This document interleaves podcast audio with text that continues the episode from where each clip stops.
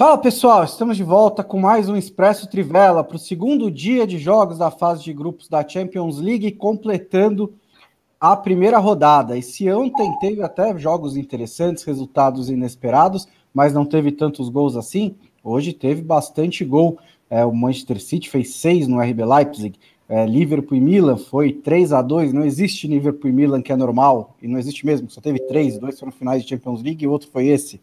E o Paris Saint-Germain é, tropeçou contra o Clube Brugge, né, fora de casa, mas um resultado também, um tropeço, uma zebra nesse comecinho de fase de grupos da Champions League. Estou aqui de novo com o Felipe Lobo e com o Leandro Stein. Tudo bem com vocês? Vamos nessa?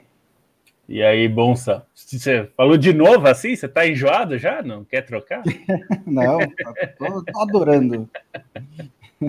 Fala aí, boa noite. Hoje eu estava até conversando com o Lobo antes de começar o programa. Vai ser interessante como os dias dessa fase de grupos da Champions talvez vão ser meio é, desequilibrados, pensando que os grupos A, B, C e D têm equipes mais fortes e confrontos de maior peso do que nos outros grupos. Então, se, se ontem os jogos teve um, um Barcelona e Bayern, mas a maioria dos jogos não envolviam tantos favoritos assim. O dia de hoje foi bem diferente, bem mais pesado, né? Com certeza. É, bom, vamos começar por esse jogo do Paris Saint-Germain, que é o que está mais gerando conversa nesse momento. É, algumas meio exageradas, então também é bom a gente entrar um pouco nisso. É, é um grupo que tinha, que tem o Paris Saint-Germain, tem o Manchester City, tem o RB Leipzig e tem o Clube Brugge, com todo respeito, não está no, no nível nem financeiro nem estruturado desses três times, mas arrancou o empate contra o Paris Saint-Germain dentro de casa. É, André Herrera fez o primeiro gol aos 15 minutos, o Hans Vanneken, o capitão do Clube Brugge, empatou no, no, ali na metade do primeiro tempo, entrando na área, é, pegando de primeira, fez um bonito gol, é, e o Keylor Navas ainda teve que fazer defesas importantes para manter esse empate. O é, que, que, te chamou a atenção nesse jogo, Stein? Por que, que o PSG não conseguiu a vitória que todos esperavam no, na primeira vez né, que Messi Neymar e Mbappé jogaram juntos? Bom, é, gosto de contar a história pelos vencedores, não necessariamente pelos perdedores, ainda que seja a tendência num jogo é, como é a diferença tão grande entre os times, falar mais dos deméritos. Teve perdedores nesse jogo, tá? É, enfim, mas no empate entre os dois times é um empate com assim, conotação de derrota para o PSG. E, enfim, eu prefiro destacar os méritos do Clube Bruges antes para falar por que conseguiu arrancar esse empate, porque teve tantas chances de, de conseguir a virada, né? E foi um time que acho que a postura foi excepcional, assim, do time treinado pelo Felipe Clement. É, foi um time agressivo desde os primeiros minutos, ainda que o PSG tentasse controlar a bola ali no começo, o Clube Bruges teve uma postura muito agressiva, é, partiu para cima, apertando a marcação. Acho que isso foi excepcional na atuação. E aí, nos momentos em que o PSG, principalmente depois do primeiro gol do PSG, em que a equipe pareceu se acomodar, achando que ia ser uma vitória mais fácil, o Clube Bruges reagiu, fez um final de primeiro tempo muito bom, muito agressivo, é, ah, o lance do gol do Van Aken foi, foi bem legal pela ultrapassagem na esquerda, e aí o Clube Bruges explorou muito bem é, a falta de proteção dos laterais do PSG. É, o Noah Lang foi muito bem, já tinha feito uma ótima temporada passada pelo time.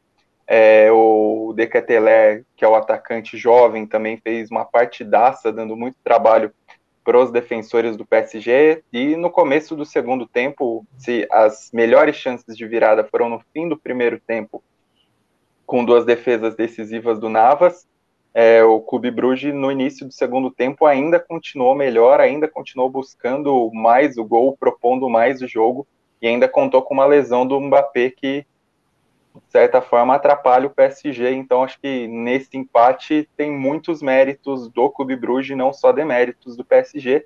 Porém, também fica claro como o PSG é um time bastante desentrosado no momento. É, as jogadas não fluíram entre os três principais nomes. O Mbappé fez a jogada do gol num bom lance, ainda teve é, um chute que o Mignolet pegou, fez uma boa defesa mas no geral não foi uma, uma boa partida do trio do PSG. O Messi também teve uma bola que bateu ali na forquilha, tentou uma jogada ou outra, mas não foi um jogo tão efetivo dos três. Acho que dos três o Neymar foi quem ficou mais abaixo mesmo. É, participou muito jogo, pouco do jogo, num time que dependeu desses espasmos, o Neymar não conseguiu fazer nem isso. E é uma equipe que a gente sabe que o trabalho para acertar o coletivo vai ser muito grande, né? Pensando que os três não vão ser necessariamente os mais participativos na marcação em si, vai sobrecarregar meio campo, vai sobrecarregar a defesa, e a defesa é, sofreu bastante, principalmente ali pelo lado do Diallo, o lado esquerdo da defesa. Eu achei que a entrada do Nuno Mendes na reta final foi importante, não só por dar mais vigor ofensivo, mas também para segurar um pouco o Clube Bruges nesses contra-ataques. Tudo bem que Clube Bruges já sentiu um pouco mais o desgaste do jogo, um jogo em que a equipe da casa atuou numa intensidade muito grande, mas foi um PSG bem aquém do que se espera, principalmente por assim marcar o gol e se acomodar diante disso. E no final do, do segundo tempo, ali, quando é, poderia esboçar uma pressão maior com o adversário um pouco mais acuado, a equipe não conseguiu fazer isso, né? Teve muitos problemas ali na criação, na conclusão das jogadas. Teve até um lance do Nuno Mendes para o Messi, que o Messi isolou. O Icardi, que entrou no lugar do, do Mbappé, estava muito mal, ficando impedido toda hora, então é um jogo que deixa claro como o PSG, apesar da empolgação, apesar de todos os nomes, está é, tá muito aquém do que pode oferecer com essas estrelas todas, e que dependeu, como sempre, do Keylor Navas, que é um goleiro subestimadíssimo, apesar de toda a história na Champions.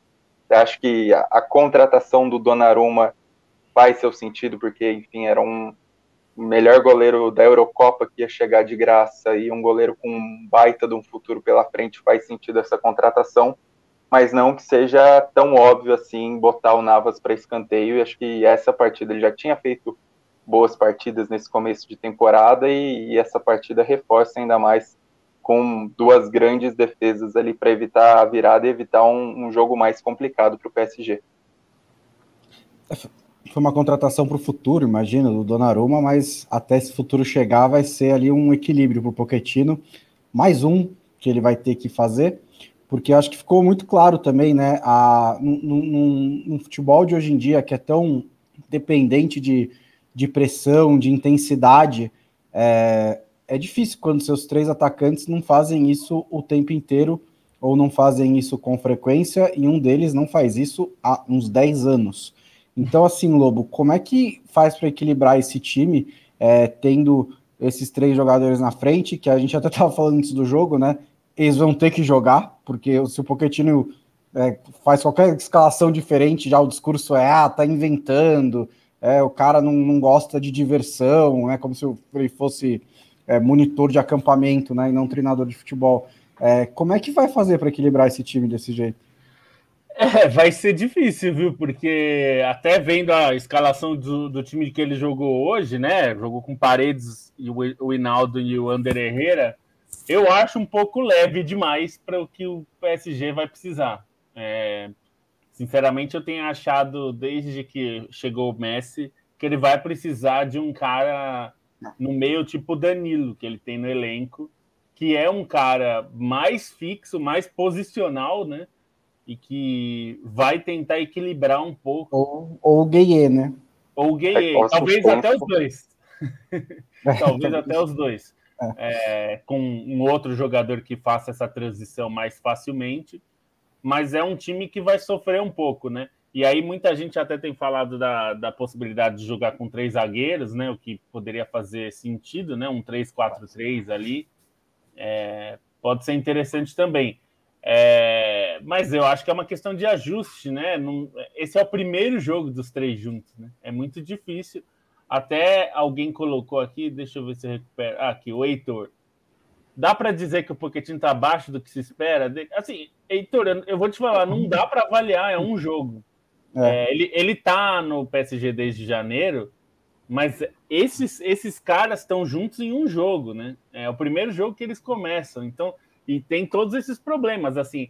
No videogame é muito legal colocar Messi, Neymar e Mbappé, mas assim, a vida real exige equilíbrio e, claro, hum. é, ele, ele, como, bom, como você falou, Bonsa, ele não vai ter opção de não colocar, deixar um desses caras no banco, porque senão ele a pressão em cima dele vai ser muito grande. Mas ele vai ter que achar um jeito de equilibrar. E isso não é fácil, não vai ser fácil. E assim, é, é, é, acontece um fenômeno com o Paris Saint-Germain, e eu não estou dizendo que é o caso do nosso leitor, que, que, como se gosta da gente, acompanha futebol europeu, mas no geral, muito turista de futebol europeu, depois do Neymar e Paris Saint-Germain, acha que todo treinador do Paris Saint-Germain é o pior treinador do mundo. Isso aconteceu com o Almeri, isso aconteceu com o Tuchel, isso aconteceu com, com um pouco. É, o Antilote foi lá atrás, né? Tô falando desses mais recentes, desde a era Neymar, porque aí todo mundo começa a ver o Paris Saint-Germain, e o Paris Saint-Germain não funciona coletivamente, e aí aponta a culpa para o treinador. Embora eu acho que nenhum desses três, tá, nenhum dos outros dois fez um grande trabalho, e que o Pochettino não está fazendo um trabalho especialmente brilhante, mas ainda está no começo, é, quando você tem uma sequência dessas de treinadores competentes, e assim, o, o, na temporada passada, os dois que não conseguiram transformar o, o Paris Saint-Germain em time, foram campeões das duas Copas Europeias. É, e, e, segue bem o Pochettino, que é um treinador excelente, e ainda não está funcionando, talvez não esteja no treinador o problema. Talvez seja uma questão muito mais estrutural do Paris Saint-Germain e da maneira como o, o, o, elenco é montado, na maneira como esse time é construído. Eu concordo também, acho que uma solução é você compensar pelo, no meio-campo, ou com três zagueiros, ou com três zagueiros no meio-campo. Porque simplesmente você não precisa de criação no meio-campo. Você não precisa. Você tem o Messi, você tem o Neymar, você tem o Mbappé. Você não precisa ter o camisa 10 ali. Você tem criação bastante para três times. Então você pode fazer um meio-campo que é mais pegador para tentar compensar essa ausência de pressão, essa ausência de trabalho defensivo dos três jogadores na frente. Aí também vão dizer que ele é retranqueiro, né? Mas enfim, é um jeito de você tentar buscar esse ajuste que o Paris Saint-Germain precisa e também deixar bem claro, sem, sem é, exagerar também o que aconteceu, né? O Paris Saint-Germain empatou com o Clube Brugge fora de casa, ainda tem cinco jogos pela frente, tem muita coisa para acontecer ainda. É, é, provavelmente vai classificar. Provavelmente vai, problema. ainda é muito, muito é, precoce, né? Falar tem, de é, tem outra coisa, muita gente falando de Sérgio Ramos. É, eu não colocaria muita esperança no Sérgio Ramos, não pelo tecnicamente, ele é um jogador brilhante, talvez o melhor zagueiro da geração dele, mas é, os últimos meses e até os últimos dois anos aí dele foram muito ruins em, na parte física. Ele teve muitas lesões. Então eu não confiaria, eu não montaria um time pensando no Sérgio Ramos, porque eu não sei se ele vai ter condição física de entregar. É, pode ser que ele se recupere bem e aí possa jogar regularmente, mas neste momento não dá para não dá para acreditar que vai ser assim, né? E tem um outro ponto em relação ao Sérgio Ramos que nos últimos anos, não só esses dois últimos, mas mesmo lá na, na, na sequência de títulos com o, com o Zidane, ele sempre começava a temporada em baixa e aí lá para março ele subia, que era o momento decisivo, né? O momento decisivo da liga, o momento decisivo da Champions League, subia de rendimento e virava fantástico. Mas ele a, uma temporada inteira em alto nível do Sérgio Ramos não foi tão comum assim nesses últimos anos de, de Real Madrid e o Paris Saint-Germain vai precisar dele é, desde o começo. Mais alguma coisa de Clube Brugge e Paris Saint-Germain ou podemos passar para o próximo jogo? Podemos passar para o próximo jogo. É, bom, falar do jogo acho que foi o principal jogo da rodada em, em nível técnico ali, em, em, história, né? A vitória do Liverpool sobre o Milan por 3 a 2 em Anfield. É, foi o melhor Liverpool que eu vi desde o começo da pandemia. É, foi um, um, eu não acho que seja coincidência também que tenha sido num, jogo com a torcida muito empolgada, com é, Enfield de volta à Champions League, com o, nas famosas noites europeias, porque é um time que precisa né, tirar essa energia, essa concentração das arquibancadas pelo estilo de jogo de, de muita intensidade, muita pressão ali. E foi um, um, um, principalmente os primeiros 40 minutos do Liverpool foi, foram avassaladores. É, fez o primeiro gol, teve um pênalti para fazer 2 a 0 criou outras chances, mas principalmente não deixou o Milan jogar. Né? O Milan é, não, não, não conseguia ficar com a bola, não conseguia passar do primeiro do, do meio campo. Foi ter um chute lá pelos 15, 20 minutos, mas chegou aos, aos 12, aos 22 minutos, estava 12, 12 finalizações para o Liverpool, zero para o Milan. É, terminou o primeiro tempo, antes de terminar o primeiro tempo, estava é, 14 a 1, era, era um, um, um, domínio completo do Liverpool. Aí do nada, meio, juro por Deus que foi do nada, o Milan fez dois gols em três minutos, né? Foi uma boa jogada, um, um vacilo ali do Keita no meio campo, o Brian Dias encontrou um bom passe nas costas da defesa do, da, do meio campo do Liverpool, o, o Milan trabalhou bem a bola, né, entre os Makers, eu não sei, eu juro, eu não sei como, como é que é a pronúncia desses Makers. Eu falo, ficava falando inglês, mas ele não é inglês, então. Ele é belga. O Rômulo é, Mendonça, é... no fim de semana, é, falou, ele ficou brincando, falando que, olha, cada vez que eu falo o nome dele, eu falo com uma pronúncia diferente, porque eu não sei qual é. Eu já vi aqui Salamaker, Salamaleco, sei lá o quê. Salamaleco. Salamaleco. Lá o Salamaleco também participou da jogada, o Leão deu pro rebite. E aí, assim, o Liverpool tava, tava realmente. Ele, ele, assim, na saída de bola, ele foi para frente com tudo, e aí levou o contra-ataque puxado pelo Leão, e o Milan virou o jogo. Aí no segundo tempo, aconteceu mais ou menos a mesma dinâmica do primeiro, mas de uma maneira mais leve. O Liverpool estava pressionando e estava dominando, mas com um pouco mais cadenciado. E o Milan também não estava tocando muito na bola, mas quando tocava conseguia é, pelo menos esboçar algum risco, né? Pelo, acho que pelos dois gols que saíram, quando o Milan pegava na bola, o Liverpool ficava um pouquinho mais atento.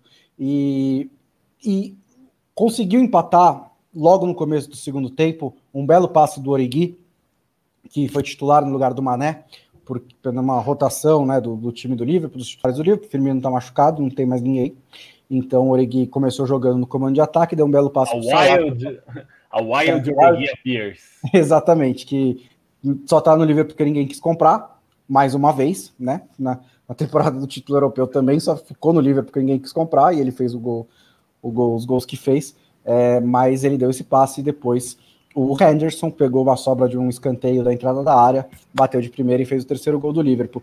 Eu acho que o que dá para tirar desse jogo é positivo para os dois lados, né? É positivo para o Liverpool, que teve um nível de atuação do, do nível do time campeão europeu, do nível do time da, campeão da Premier League e era um nível que ele não mostrava de uma maneira tão é, homogênea ao longo de um jogo desde antes da pandemia. É, então, esse é um ótimo sinal a favor do Liverpool. E o Milan, por ter conseguido reagir, por ter conseguido competir, né? Um, um, time que retorna à Champions League depois de tanto tempo. A gente viu com vários exemplos o quanto isso é difícil pela, pelo coeficiente que acaba colocando num grupo difícil, mas também pela natureza do elenco que se constrói fora da Champions League. Você não contrata jogadores experientes, você não contrata grandes craques. Quando você faz o trabalho direito, você tem exatamente o que o Milan tem, que é um time cheio de jovens. E aí os caras estreiam na Champions League contra o Liverpool em Anfield, nesse nível que o Liverpool apresentou. É normal que tenham ficado assustados, mas reagiram. E acho que o Milan vai conseguir competir nesse grupo. Ainda acho que o, o, o Liverpool e o Atlético de Madrid apesar do tropeço do Atlético de Madrid. Vão passar as oitavas de final, mas o Milan vai conseguir competir. É, e tem a ausência do Ibra, né?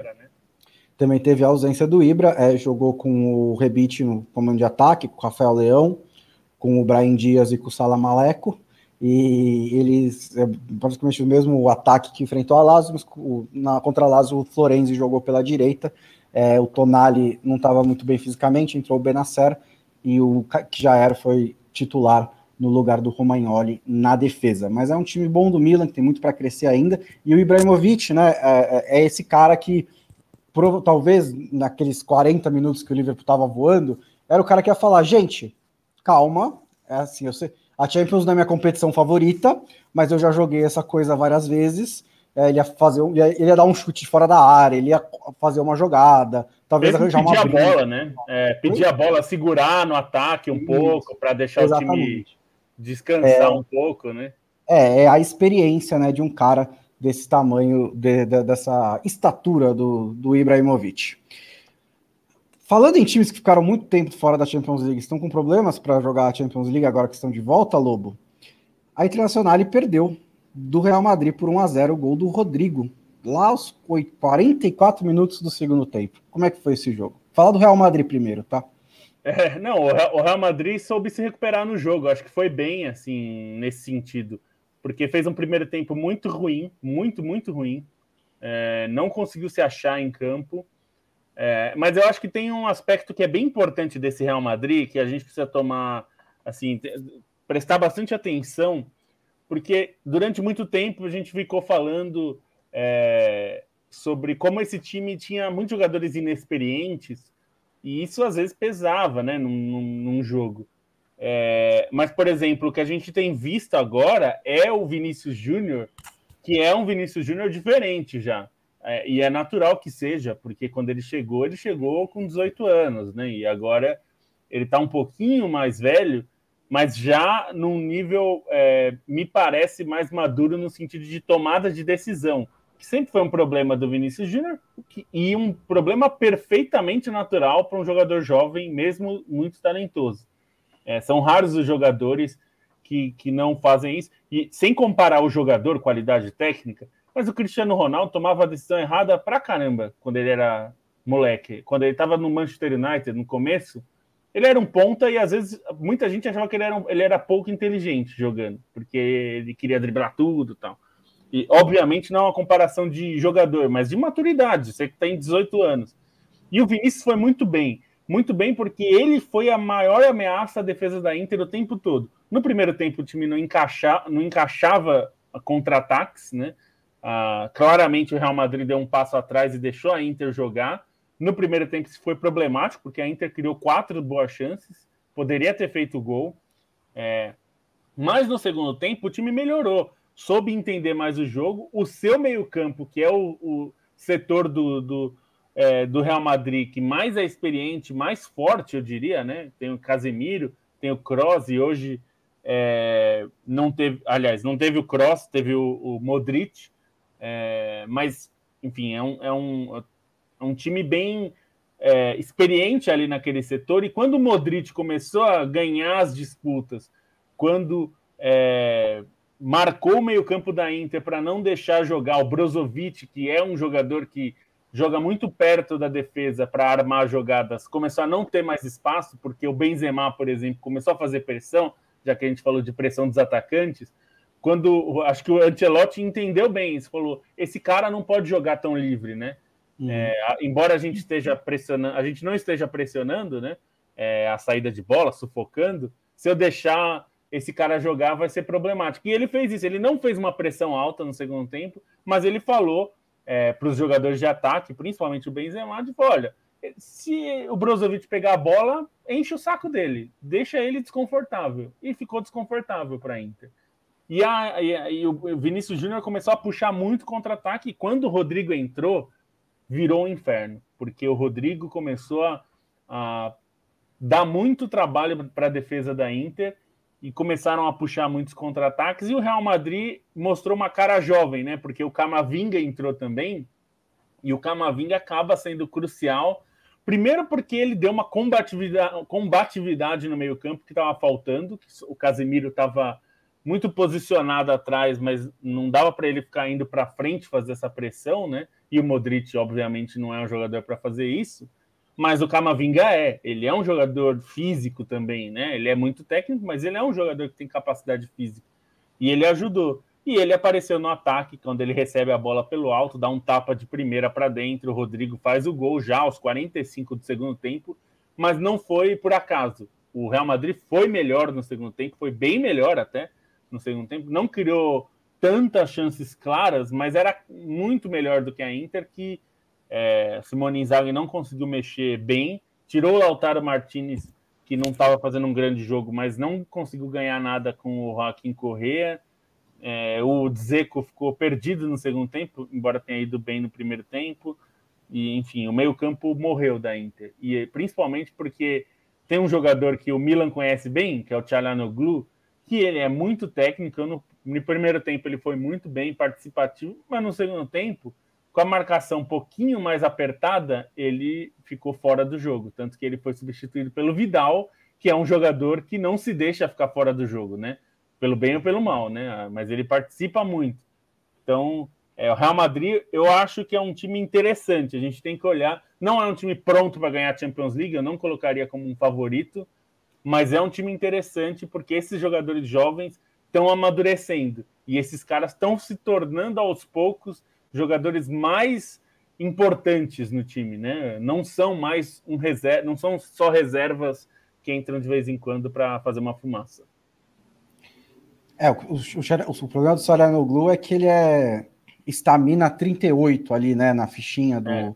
É, ele é o Benítez da Inter. Exa exatamente. Para quem, quem, assiste os jogos do São Paulo, ele é o Benítez. Ele é muito técnico, mas ele fisicamente não aguenta e ele se desliga a força do jogo, né? Também. É, enfim, aí acho que seria um jogador que, por exemplo, teria dificuldade de jogar com Conte, é, ao contrário do Vidal, né? Que é um jogador muito ligado, às vezes ligado demais, mas é, falta um pouco isso nele. Mas o Real Madrid mereceu a vitória, mereceu. Jogou para ganhar e ganhou. Bom, outro jogo desse grupo foi um jogo histórico, né? Foi a vitória do Xerife Tiraspol, é, estreando na Champions League, ganhou do Shakhtar Donetsk por 2 a 0. É, eu tenho que confessar que eu apostei no Shakhtar Donetsk, né? Mas é, o, Xerife Tira, o clube da Moldávia ganhou por 2 a 0 gol do Adama Traoré, que não é esse, não é aquele, é, nem aquele, é, o, o outro, e outro gol do Momo Yansame no segundo tempo. É, como é que foi esse jogo, Stein? O que, que representa né, essa vitória para o Xerife Tiraspol?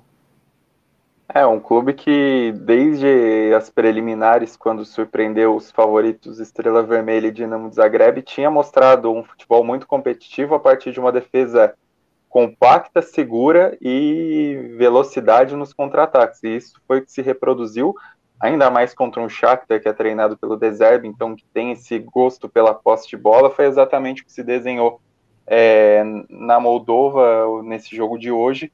A equipe assim, começou se defendendo, mas logo criando os primeiros ataques e aí consegue marcar o primeiro gol logo aos 15 minutos. O Shakhtar, por mais que tivesse volume de jogo, ele tinha muitas dificuldades para conseguir furar a defesa do, do Sheriff, então era uma posse de bola um tanto quanto inútil, chegaria a criar no primeiro tempo uma chance clara, só que o goleiro, o Atanasiades, que já tinha sido herói nas preliminares, pegou muito bem no chute do, do Traoré, e no segundo tempo até entrou um Marlos no Shakhtar, o time tentou aumentar essa pressão, mas era um time meio lento para rodar a bola, para conseguir criar as chances contra uma defesa muito compacta, e aí o Sheriff Tiraspol continuou é, explorando bastante os contragolpes, conseguiu marcar o segundo gol, e aí depois do segundo gol o Shakhtar perdeu intensidade e poderia ter tomado o terceiro. Então foi um jogo surpreendente, mas até relativamente seguro dentro da proposta de, de jogo do, do Sheriff Tiraspol.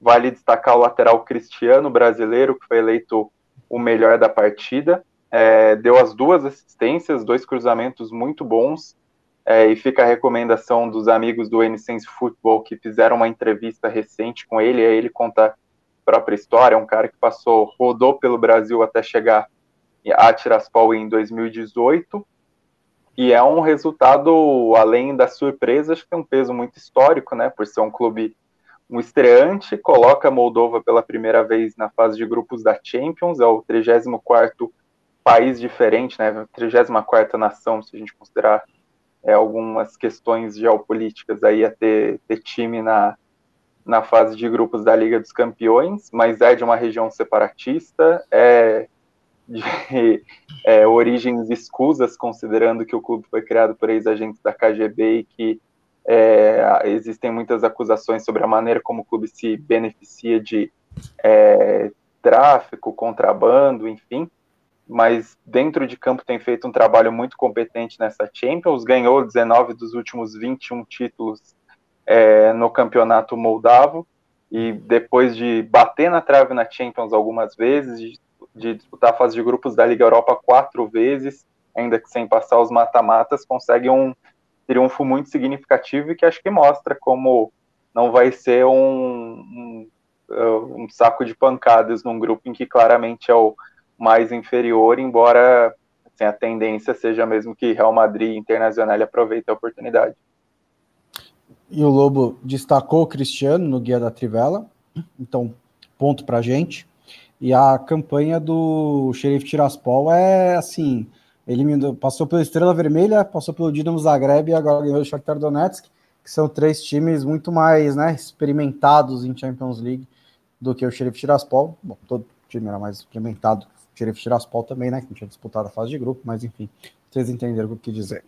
Dá uma passadinha aqui rapidinho nos comentários, dá uma boa noite para o Gabriel Rodrigues, para o João Felipe Coelho Viterbo, um salve para o Henrique Olivo, Federico Romanizen também é, dá uma cornetadinha no Poquetino, né? Assim como o Henrique Olívio, é, o Macário Moura está por aqui criticando o Icardi. É, hoje o PSG não está muito popular aqui nos nossos comentários. Felipe Luiz diz que o Liverpool Milan foi o melhor jogo da rodada. Fábio Guimarães é, deu mais, acha que o PSG faria jogo duro com o Vasco se não tivesse o Mbappé. Mário de Castro manda boa noite. O Heitor Gomes é, elogia também o jogão que foi Liverpool e Milan. Roger Lima, Luiz Guilherme Pereira, o Liu Chandrei, direto lá da Twitch. Se vocês quiserem ver a gente lá pela Twitch, a gente agradece também. A gente precisa de um pouquinho de audiência mais lá. É, o, o, Yuri Ferreira também está por aqui, o Cleiton Alves, Vitor Marques Almeida, Igor G, Cauê Nunes, Rodrigo Vasconcelos, Jefferson Silva, Kaique Fiuza, um monte de gente aqui acompanhando nossa mesa triangular sobre a rodada da Champions League. Eu li os comentários agora para dar um tempinho para o Stein respirar, porque eu quero agora que ele fale para a gente sobre Manchester City e RB Leipzig, que ele também acompanhou. Você pode, por favor, descrever cada um dos gols detalhadamente para a gente, Stein? São nove gols, obviamente não vou fazer isso, mas é um jogo. Foi basicamente um tiroteio que aconteceu no estádio de Etihad, né? Um jogo de muitos gols, mas uma vitória relativamente segura do Manchester City, porque apesar do 6 a 3 no placar, o Manchester City não chegou a ceder o empate em nenhum momento a partir da, de abrir o placar ali logo nos primeiros minutos. É, foi um jogo que o Manchester City foi muito efetivo no ataque, aproveitou dos erros da defesa do RB Leipzig, e aí tem um gol que esse eu posso descrever do, do Mukiele, que ele, enfim, faz uma cabeçada contra não fulminante como o Oséias, mas no contrapé do goleiro, que lembra muito o famoso gol do Oséias no Palmeiras e Corinthians. É, e aproveitando esses erros, o Manchester City acabou construindo essa vitória. Acho que foi interessante do lado do, do Leipzig, principalmente esse espírito de luta do time, em que ficava dois, é, um, dois gols atrás no placar e conseguia reagir, conseguia buscar os gols, e aí o único foi importantíssimo por marcar os três gols do time, por conseguir também explorar espaços na defesa do Manchester City, mas não que o Leipzig tenha sido essa força toda. Bastava que o time desse sua resposta para que o Manchester City acordasse e aí retomasse a vantagem. É, nessa vitória do, do lado do Manchester City, acho que vale destacar, além dessa é, efetividade na hora de marcar os gols, também é, o papel do Grealish, que deu assistência e marcou um belo gol, o quarto da equipe ali no segundo tempo, no momento em que realmente o, o Leipzig conseguiu descontar duas vezes. É, enfim, o City fez 2 a 0 2 a 1 3 a 1 3 a 2 e aí foi o quarto gol do Grealish.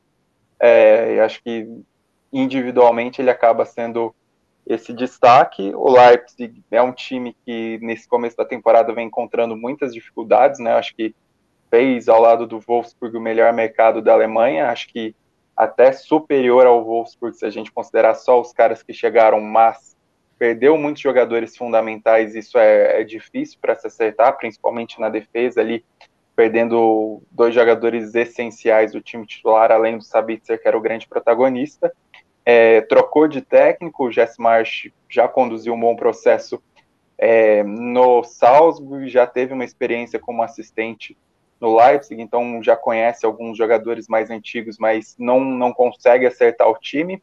É, mas considerando assim, comparando o jogo contra o, o Bayern de Munique, a goleada do Bayern de Munique com a goleada do Manchester City, ainda que a defesa tenha se mostrado mais vulnerável dessa vez, acho que foi importante esse espírito de luta é, essa maneira como o time conseguiu reagir repetidas vezes fora de casa, mas assim o grupo acho que reforça um pouco mais como o Manchester City está à frente do PSG nesse momento como time no grupo A e acho que coletivamente também o Clube Bruges se mostra à frente do Leipzig, ainda que o Leipzig individualmente tenha muito mais qualidade, é um time que vai precisar se acertar, talvez desperdice pontos e nesse momento ainda que Leipzig venha de boas campanhas continentais recentemente, na, principalmente nas duas últimas temporadas, é uma equipe que acho que vai precisar se acertar um pouco mais e acho um pouco mais difícil conseguir brigar pelas duas vagas, considerando a maneira como tem atuado, a maneira como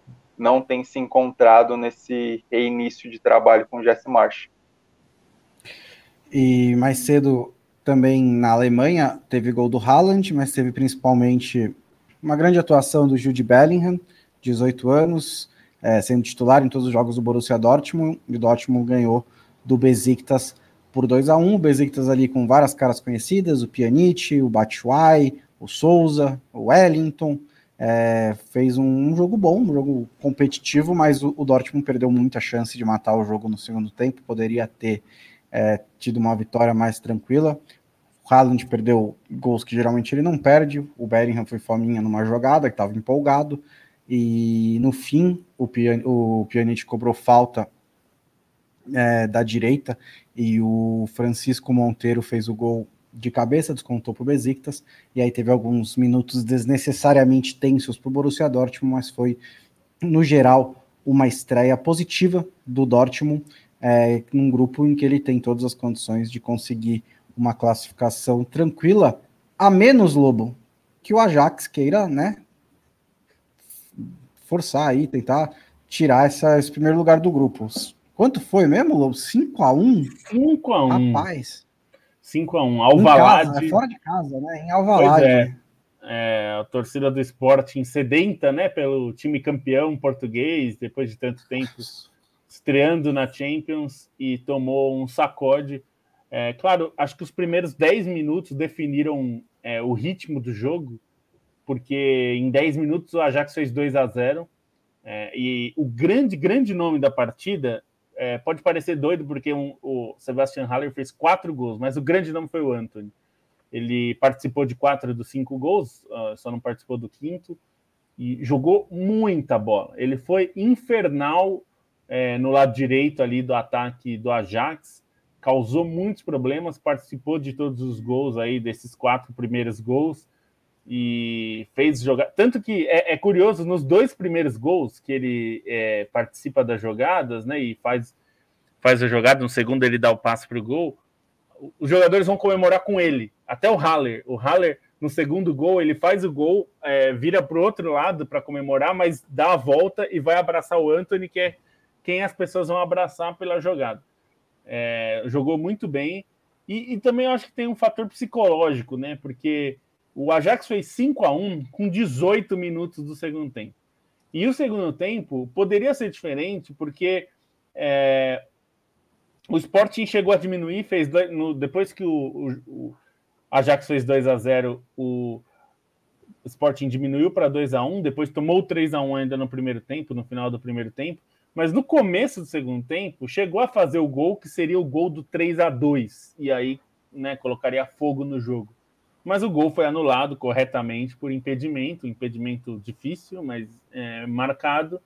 E aí, é, em seguida, no lance seguinte, toma o quarto gol. Então era um jogo que é, poderia ficar 3 a 2 se o gol é, marcado valesse, né? E ficou 4 a 1 no minuto seguinte. E aí matou o jogo porque o Sporting não teve mais forças, tomou o quinto gol e aí, depois do quinto gol, foi curioso, porque foram 20 minutos de os dois times se poupando, né? Porque aí o Ajax já diminuiu, tirou o Anthony de campo, trocou os jogadores. É, o ritmo do jogo já foi de amistoso e todo mundo pedindo, pelo amor de Deus, para acabar logo, porque já tinha, já tinha sido definido. Então o Ajax mostrou força, foi interessante. Tem alguns bons jogadores, né? Para variar. O Ajax tem excelentes jogadores e até o Stein lembrou aqui antes da, da gente entrar no ar na conversa que o Haller, na temporada passada, ele foi contratado e não foi inscrito pelo Ajax na Liga Europa, né? É, enfim, uma atrapalhada lá, aquela história a gente contou no site. Mas é, ele estreia agora numa Champions League, estreia fazendo quatro gols, algo que não acontecia desde Marco Van Basten. Só isso. O Van Basten estreou na Champions fazendo quatro gols pelo Milan. É, enfim, não é pouca coisa, né? Estrear fazendo quatro gols. É muito sofrido ser torcedor do West Ham, né? Assim, é muito difícil. tem que, você tem que buscar oito meses para achar quatro gols do Haller na, no, no, West Ham, mas é, ele, ele tinha mostrado muito futebol no Eintracht Frankfurt é, espero que ele reencontre essa bola jogando pelo Ajax. É, ele tem um perfil legal para o Ajax, né? Que mistura às vezes assim os caras mais veteranos que não foram tão bem nas grandes ligas com muita, muita juventude. Tá lá o Tadic, inclusive, fez, tá também fez um jogo, fez um jogo bom. É o capitão do time, é ótimo jogador. Né? Bom, para fechar o Expresso, falar um pouquinho de Atlético de Madrid e Porto. Eu juro que vai ser bem pouquinho, porque não aconteceu muita coisa, mas foi, acho que foi interessante pela maneira como o Porto conseguiu competir, né?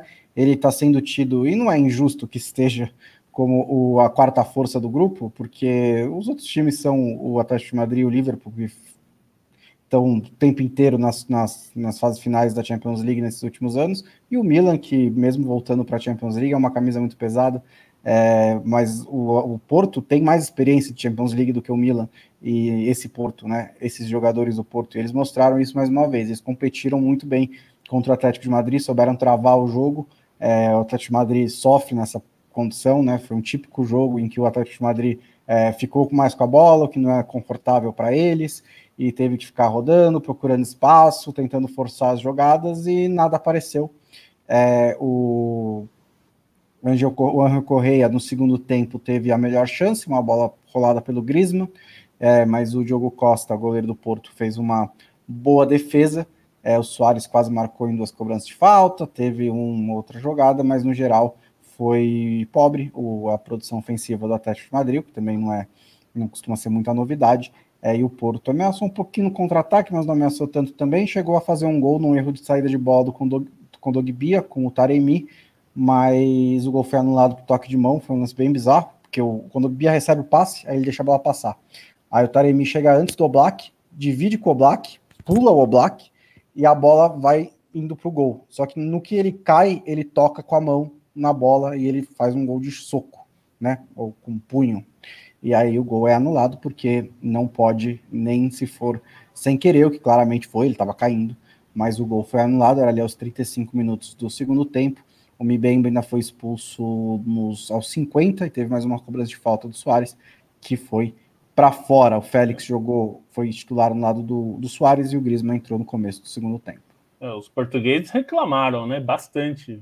Então... Reclamaram, mas toca na mão, assim. É. Não tem o que fazer. Não, essa, essa regra é estúpida. Essa regra é estúpida. Essa regra não. É, ela tenta é, deixar mais objetivo, mas ela está causando mais problemas do que antes, né? Quando tinha uma certa. Se fazer gol de mão é óbvio que é, que é, estranho, que é complicado, mas existem casos em que acontece, gente. É, os, os, braços estão ali, né? E é, o, mas... o, o, o que motivou até foi aquele, aquele gol que foi anulado até, né? anulado até incorretamente, segundo quem entendia do assunto na época, aquele gol do Neymar na final da Champions de 2014-2015, lá em Berlim, é. É, que ele, é, enfim, ele cabeceia a bola e a bola bate na mão, né? Ele cabeceia na própria mão. Sem, obviamente ninguém faz isso por querer, né? e a bola entrou e o juiz anulou. E aí quiseram criar uma regra, mas é dessas coisas que as orientações e regras é, tornam a regra estúpida, né? Porque aí vira, vira isso, né? Uma coisa, é, obviamente. Enfim. E, e, eu vou repetir a opinião que eu já dei várias vezes. Agora que tem o VAR e que você tem a capacidade de assistir a todos os lances, a regra deveria ser. Ela pode pender a ser mais subjetiva do que objetiva, porque o cara vai olhar, ele tem o lance disponível para ele olhar. Ele pode interpretar o lance e dizer o que aconteceu ali. Mas, enfim, tô meio sozinho nessa, para ser sincero. É, bom, dando um adeus aqui para o Jefferson Silva, para o Maurício de Castro, para o Bandit Ghost, que diz que o Porto foi roubado. O Matheus Borges também está por aqui, diz que não aguenta mais o Orgui. Não fala assim, ele, ele fez bastante coisa pelo Liverpool. E o Heitor Gomes diz que o Lingard deve estar tá querendo voltar para o West Ham. É, Agora é lugar, espero que seja. Acho, acho que ele está querendo ir mais longe ainda de Manchester, né? Depois de ontem. O West Ham ainda está muito perto. Mas o, o Lingard merece essas chances no Manchester United, ele fez por merecer no West Ham, cometeu um erro, acontece. É isso, gente. É Ficamos isso. por aqui. É, então, muito obrigado pela companhia de vocês, Lobo, Stein, boa noite para vocês, boa noite para os nossos ouvintes. É, esse Expresso Trivela vai entrar no nosso feed do podcast, né, como podcast, e eu também lembro vocês que vocês podem apoiar a Trivela pelo meio do apoia.se barra Trivela, apoia.se barra Trivela, ou vocês podem simplesmente mandar um pix para a gente no pix@trivela.com. Pix. Qualquer valor, inclusive. Se quer fazer um pix, tá feliz que seu time ganhou, manda um pix para nós. Isso aí, exatamente. É a primeira reação que eu tenho quando meu time ganha. Tá, vou mandar um pix para Trivela. Eu tenho é certeza que é todo mundo sente isso. Valeu, gente. Até a próxima. Boa noite.